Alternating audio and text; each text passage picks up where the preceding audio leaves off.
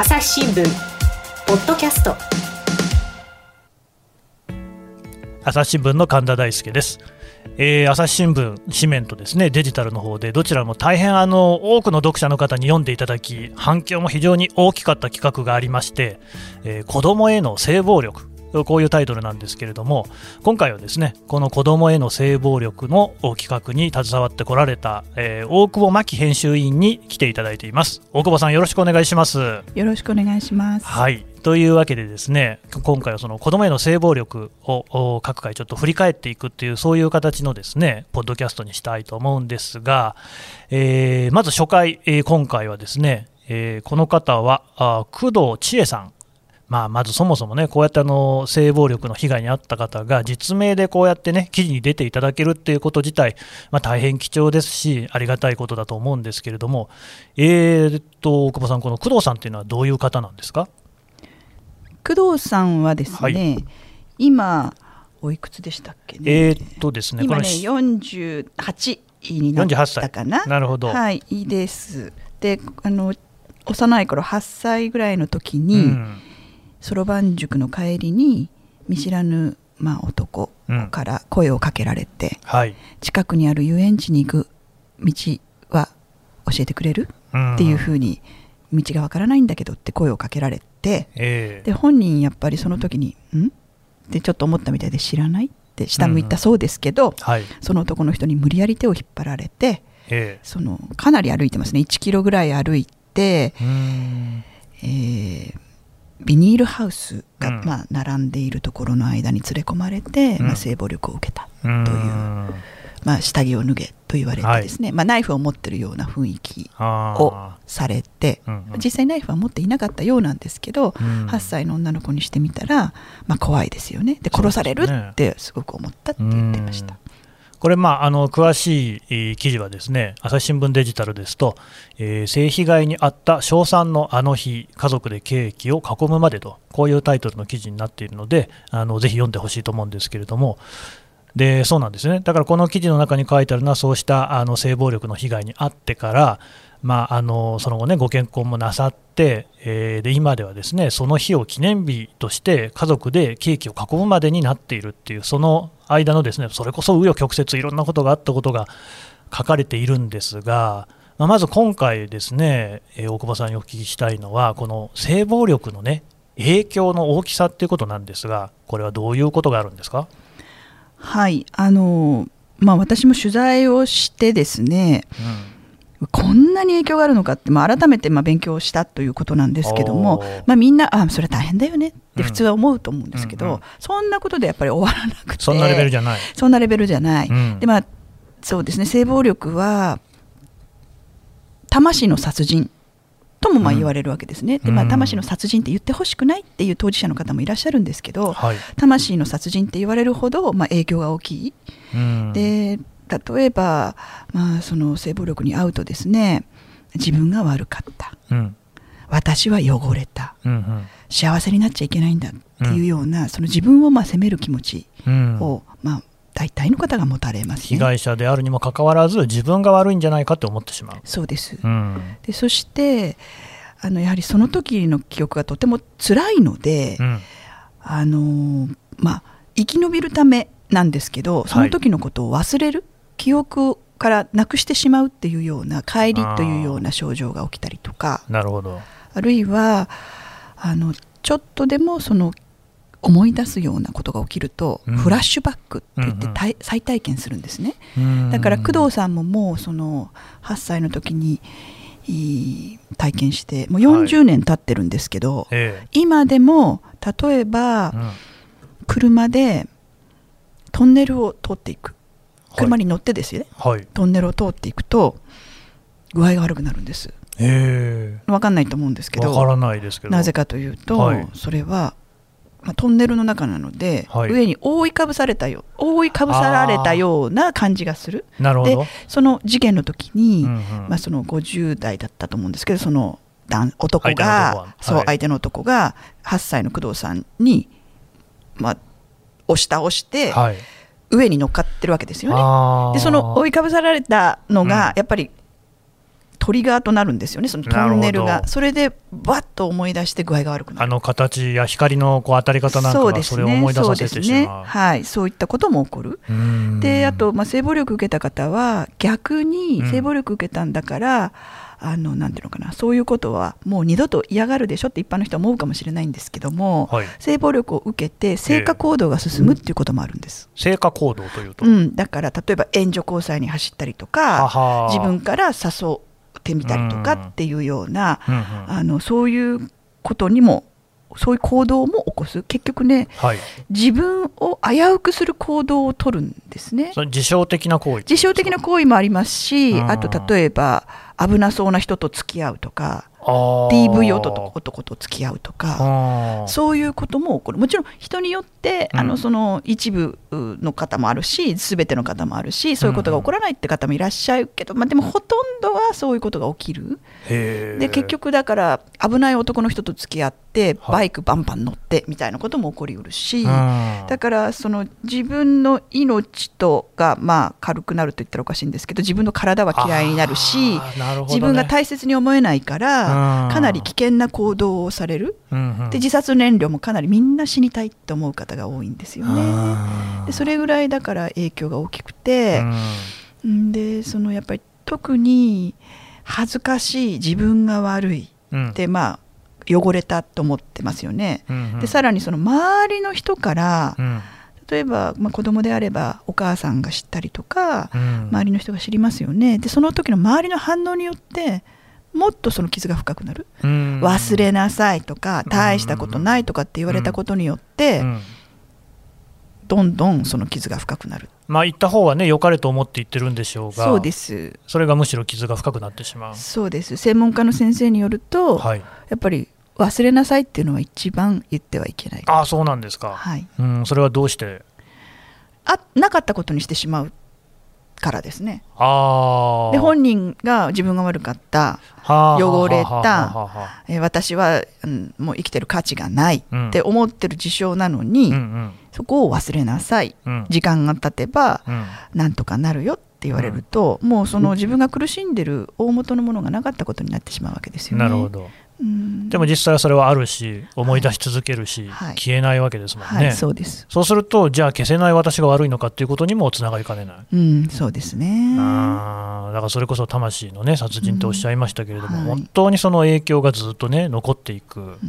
でこの工藤さんのケースでもですね相手の男はなんか先に酔っていたかなんかで、まあ、それこそその一時のね性欲を満たすっていうようなことだったのかもしれないですけれども工藤さんにとっては本当にこれあの人生を通じてずっとこう影響が残ってるわけですよね。はい、そうでもう苦し相当苦しまれてます。うん。はい。でそのまあえー今がですねえー48歳っていうことですから8歳の時から本当に40年が過ぎてるんですけれどもそれでもいまだにそういうそのフラッシュバックなんていうのは起きる、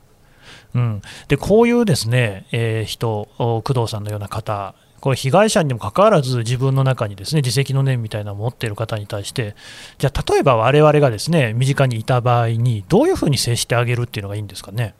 もしその被害の体験をはい。こう、本人が喋ったり、はい。あるいは様子から何かあったのかなってまあ思う思って気が付くってケースもありますよね本人が言わなくて。で、まあ、そまずは根掘り葉掘り聞かないってことは大切ですね。それでどうしたの、うん。っていうね。うん。であとだからさっきも言いましたけど忘れ忘れなさいっていうのもダメなんですね。はあ。だからもうポロッと何かを言ったら「えどそうなんだ」って「大変だったんだね」っていう、うん。その受け止めることがまず第一、なるほど。うん、でその時、まあ、話せればですけどね、うんうん。大変だったねって。どんなことがあったのってあの、まあ、聞く。でもね根掘り葉掘りやっぱりダメなんですよ、なるほど。はい、本人が話したければ聞く。うん。だけどまあ安心して安全で信頼できる相手だったら喋るかもしれない、あー。うん、だこの場合もその工藤さんの場合もあの旦那さんにね打ち明けた時に旦那さんは本当にあの打ち明けてくれてありがとうっていうことで体をさせたこれはもう本当にあのすば一番いいような。素晴らしいです。でやっぱり話してくれた時にそうそう今言い忘れましたけどあのありがとうねって、うん。辛いことを話してくれてありがとうねっていう対応がやっぱり一番大切、なるほど。だから例えば友達同士でもあると思うんですけど、ど、実はこんなことがっていうこう相談だったり打ち明け話があった時に、友達がどう対応するかによってもかなり違ってきますね。なるほど。で他方、ですねこうやってその大久保さんの記事にある通り、かなりやっぱり細かいことも大久保さんは取材をされているし、あるいはその工藤さんはご自分のね名前もこう出して、えー、証言もされているっていう、そういうところがあるわけじゃないですか。つまり細かいこともご自分でお話になってるわけですよね。このあたりっていうのはその心境っていうのはどういうところがあるんですかね？うん工藤さんはもう覚悟を決められてる方だし自分の身の上にあったことは全てご家族に話をされてるんですね。娘たちにもされてますので、うんはい、あのー、自分がこういうメディアに出ることによってまああのー、同じような当事者たちの力になれたらって思いもある。はい。ありますね。ええ、でしかも何て言ったらいいんですかね。これまで、まあ、多くの報道は性被害性性暴力ひどい性被害大変、うん、えー、魂の殺人大変みたいな、まあ、割と、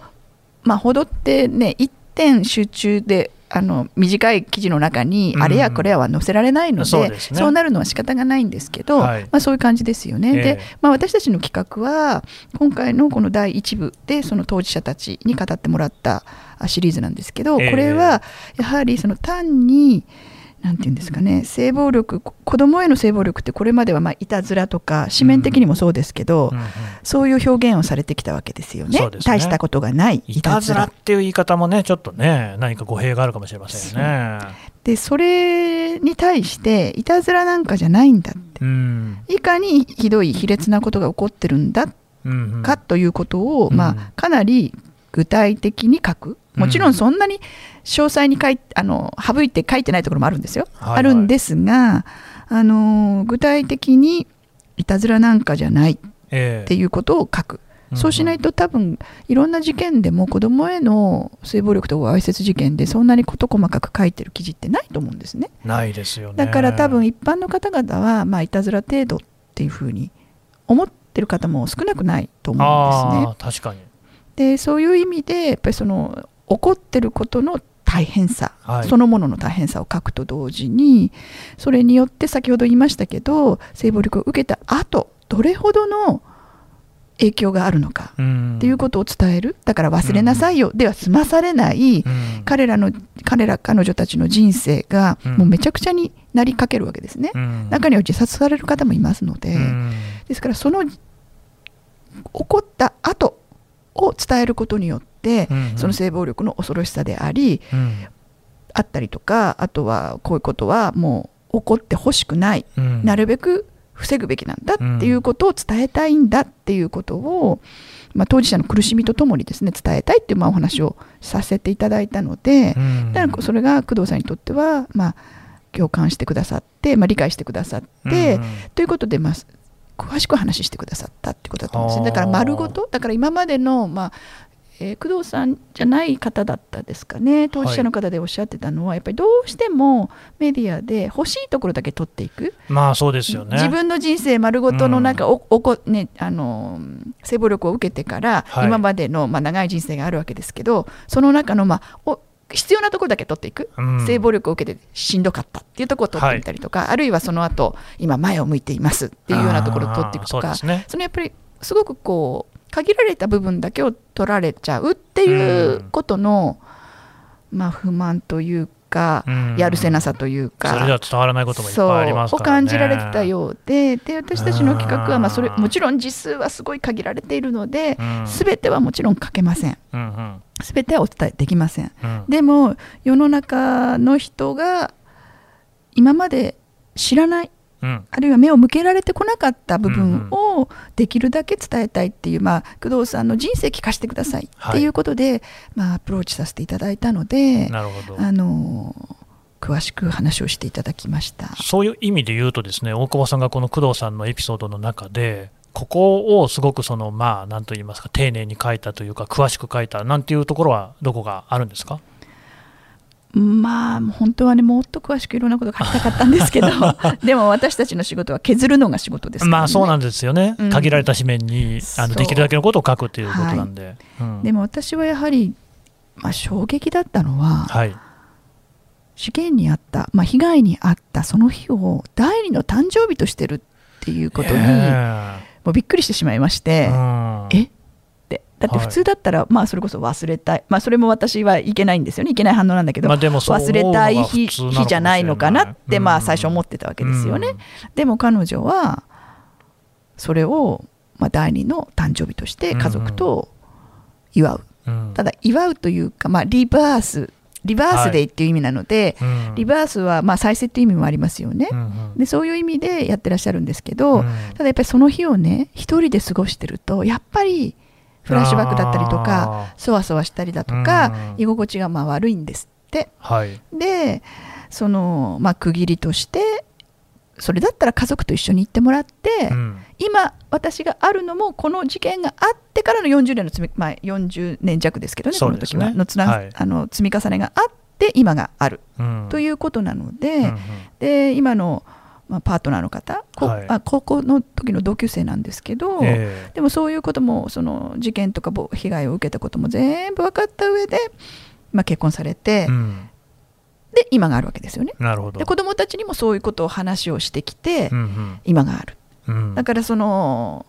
11月12日なんですけど11月12日のその被害を受けた日がええ。あったからこそ今の工藤さんがいる。うんっていうそういう受け止め方をされているんですよねで。私、だからそのね、子供さんに対するエピソードもすごいなと思って、うんやっぱりその自分のことがあったから、お子さんがね、あのいないかったりすると心配になって、つい声を荒らげるなんていうね、場面があったんだけれども、それでその不安に思ったこう子供さんに打ち明けるわけじゃないですか。そうですねだあのもう大久保さんはこの工藤さんとのお付き合いっていうのはだいぶ長いんですか、記事が記事を出したのが去年の12月ですよね。はいはい。えー、と記事を出すまでの間実は誕生日2回行っていますので そうなんですね。はい、ですから誕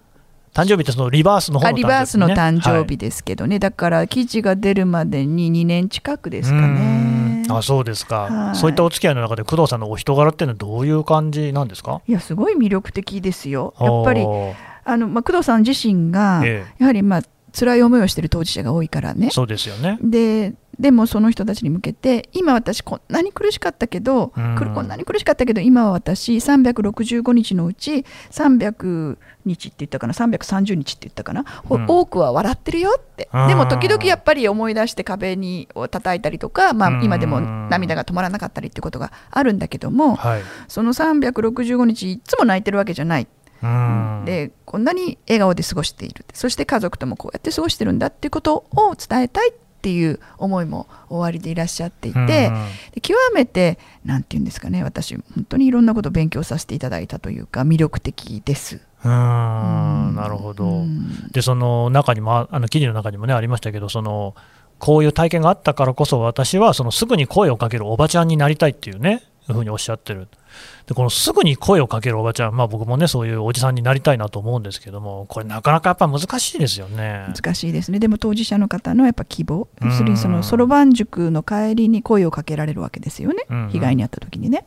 でそろばん塾の本当に前で声をかけられていてで手を引っ張られていく時にそろばん塾の駐駐輪場はい、みんなあの子供たちがね車、ええ。あの自転車を置いているところを通るんだけど知ってる子供たちもみんな見てるわけですよ。まあまあそうでしょうね。同じとこ行ってるわけですから。で工藤さんは、まあ、下向いて泣きながら手引っ張られていった。であの時に誰かが声をかけてくれたら、うん。被害はなかったんじゃないか。うん。っていう思いがやっぱりあるわけですよ。うん。そうですよね。でも。ちろん声かけけなかった人を責めてるわけでは全然ないんですけど、後で聞く,、まあ、聞くとっていうか工藤さんによると多分親戚のおじさんに怒られてなんか連れてかれたのかなと思って見てたらしい。でもうん泣いてるわけだから「どうしたの?」とか「ちえちゃんどこ行くの?」とかって声かけてほしかったっていうふうに、なるほど。うん、思いがあって。うんでやっぱり自分がそうしてほしかったっていう体験があるので、彼女はやっぱり第二の自分を作りたくないっていう思いいがあっておせっかいおばちゃんになります。っ ていうふうそにこですよおっしゃねってる、うん。でもおせっかいっていう風に思われるんじゃないかっていうのがねやっぱり今多くの人がですね僕もそうなんですけど思っちゃうところなんですけれども大久保さんもそういうなんかおせっかいみたいなことってやろうという風に思ってらっしゃるんですか？あ私結構してます。そうなんですか。例えばどんなことをされてる？えーっとそれを私はねその性暴力を受けてるかなっていうん。う子供のことではなくて、はい。例えばあの温泉施設に行った時に日帰りのね、ええ。ー更衣室で赤ちゃんとちっちゃな子を抱えたお母さんがいてすごい困っててで赤ちゃんがギャンギャン泣いてえるんですよ。それでみんながこう冷たい目で見てるんだけどねそういうことね。それってやっぱお母さんあの追い詰めるんですよね。ななので私はそこでニコニコっとしてですね、はい大変ですねって泣いてるね。でも泣くの仕事だからねって言ってうんまあ声をかけました。もちろんその声をかけられたご本人が何このおばさんって思ったかもしれないし どういうふうに受け止められたかは分かりませんがうんうんでもなんていうのかな。あのそこでこう黙ってるとどうも本当にね肩身の狭いこう感じがお母さんしたので、うん。あの赤ちゃん泣くの仕事だよねっていう、まあ、一うん。言声をあのかけたりとかしてます。うんうんなるほどね、でもそこでどう相手に思われようが、まあ関係ないと、でも声をかけようっていう、そういう勇気みたいなのが必要なのかもしれないですね。そうですね。そのやっぱり虐待問題もずっと私取材をしているので、その赤ちゃんの泣き声に苛立ってうん。暴力を振るって、まあ、赤ちゃん死なしちゃったとか、うん。あるいは、まあ、障害を負わしちゃったっていうケース結構あるんですね。うん。でそれってもちろんそのうん暴力を振るう親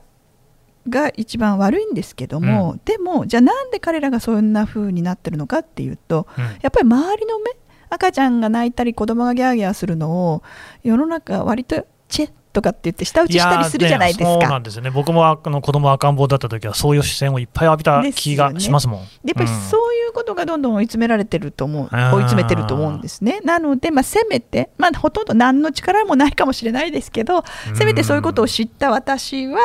あのまあ、できればそういう声をかけたいななんて思ってるんで、でも何の役にも立ってないかもしれませんけど。うん、いや、でもそういう気持ちが大事なんでしょうね。うんえーわかりました。どうもありがとうございました。はい朝日新聞ポッドキャスト。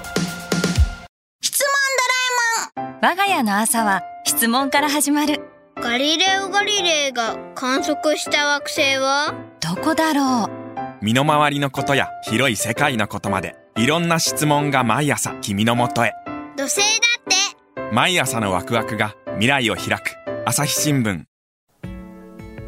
はい。というわけでですね、えー朝日新聞の大久保真紀編集委員からお話を伺ってきましたが、大久保さん、あの本をね出されているところで、ちょっとここで紹介しようと思うんですが、えー、と今回はですね子どもへの性暴力というテーマでお送りしておりますけれども、あのもっと他にもですねいろいろたくさん取材をしてこられてるんですよね。はい、私あの虐待の問題は20年ぐらいはい、あの、まあ、いろいろやりながらのでうん。太くなったりあのですかね。取材の線が多かったり少なかったりしますけども、はいはい。20年ぐらいやってきましてでそれについてのあの本出しています。それからこれタイトルが、えールポ児童相談所。はい、あの朝日新聞出版から出てる新書なんですが、はい、やはりあの事件が死亡事件があると児童相談所ってすごく責められますようね。ん。でいやもちろん実は何してたんだと。そう。ええで電話がかかってきてあの仕事ができなくなるぐらいになるんですけども、はい。そのもちろん児童相談所も判断間違ったりうん悪いところあるんですけども、でも児童相談所自身がどんなところでどんな苦労をしていてどんな課題を抱えているのか人も金もうん。いないんですよ。全然知りませんね、我々ね。でそれをまあ実際に児童相談所に1ヶ月張り付きまして朝8時半に皆さん出勤とともに行き、はい、夜児童福祉士さんが帰る夜の12時1時まで一緒にいて、えー子供を保護する現場にも、まあ、一緒に連れて行っていただいてっていうような、うあの中を全部見せていただいたものを書いた本で。す。なので協力してくださった児童相談所は守秘義務違反を犯してまでもそういうことですね。取材に協力してくださってますので、うん。どこでのことかっていうことは一切言えないんですながでも児童相談所もこんなに、まあ、頑張ってるというかこんな課題に直面していて、うん。こんな思いでやっているんだってだからそのダメだダメだというだけでは物事始まらないんだっていうことを実態をまず知ってもらうということで、書いた本です。なるほどそれともあの児童養護施設の子どもたちっていう本もあるんですね。はいこれは公文献さんから出されていて、まあはい。もうかなり前に出した本なんですけど、うん。児童養護施設に入入っている子どもたちが、うんうん。まあ、どんな背景、うん。まあ、これ性暴力の連載ともつながりますけど、ええ。どんな虐待を受けて、うん。どんな思いで、うん。親に対してどんな思いを抱えているか、あるいは施設で暮らしながらどんなことに困っているのか、あるいはもううん自分の行動が制御できなくて暴れ回る子たちもいるわけですよね。はい。でそういう子どもたちの苦しみとともに、その子どもたちに寄り添う、まあ、施設、うん。あるいはまあ課題もいっぱいあるんですけど、ここでも人が足りないんですけども、うん。えー施設の職員たちがどう対応していくのか、うん。で子どもたちがそれによってどういうふうに変わっていくのかあるいは変わっていかないのかっていうのも、うん。これもですね すいませんもう肉体派なもんで あのと肉体派、はい、10日間ずつ8ヶ月間、8ヶ月？はい、某某施設に、泊まり込みで。ずいぶんはい、行きましてはあ。子どもたちにババーとかって言われながらはあ。一緒に生活をした中で見えてきたものを書かせていただいています。すごいですね。でこれ割8ヶ月。うん、これ割と大学で児童福祉士さんとか施設保育士さんで施設で働く働きたいって言ってる人たちが、あの読んでくださっていて、出会うと「あ大久保さん読んでます」とかって言ってくださる方があのいて、そうなんですね、はい、いるものなのであのノウハウ本ではありません。でもあの子どもたちのこと、うん。虐待とは何か、うんうんうんうん。えー施設が何に苦しんでるのかで子どもたちは何を必要としてるのかうん。っていうことを実情を知った上で理解してもらうっていううものになっています。やっぱり記者はねオピニオンもいいですけどファクトですねすいません肉体派な わかりました。あのまあとあの書店とかねまあ、あるいは図書館とかでもね、はい。あったらぜひお手に取っていただきたいということで、はい。ルポ児童相談所とお児童養護施設の子どもたち大久保真紀さんでね調べてください。どうも今日はありがとうございました。どうもありがとうございました。朝日新聞ポッドキャスト朝日新聞の神田大輔がお送りしました。それではまたお会いしましょう。この番組へのご意見、ご感想をメールで募集しています。podcast.asahi.com podcast.asahi.com までメールでお寄せください。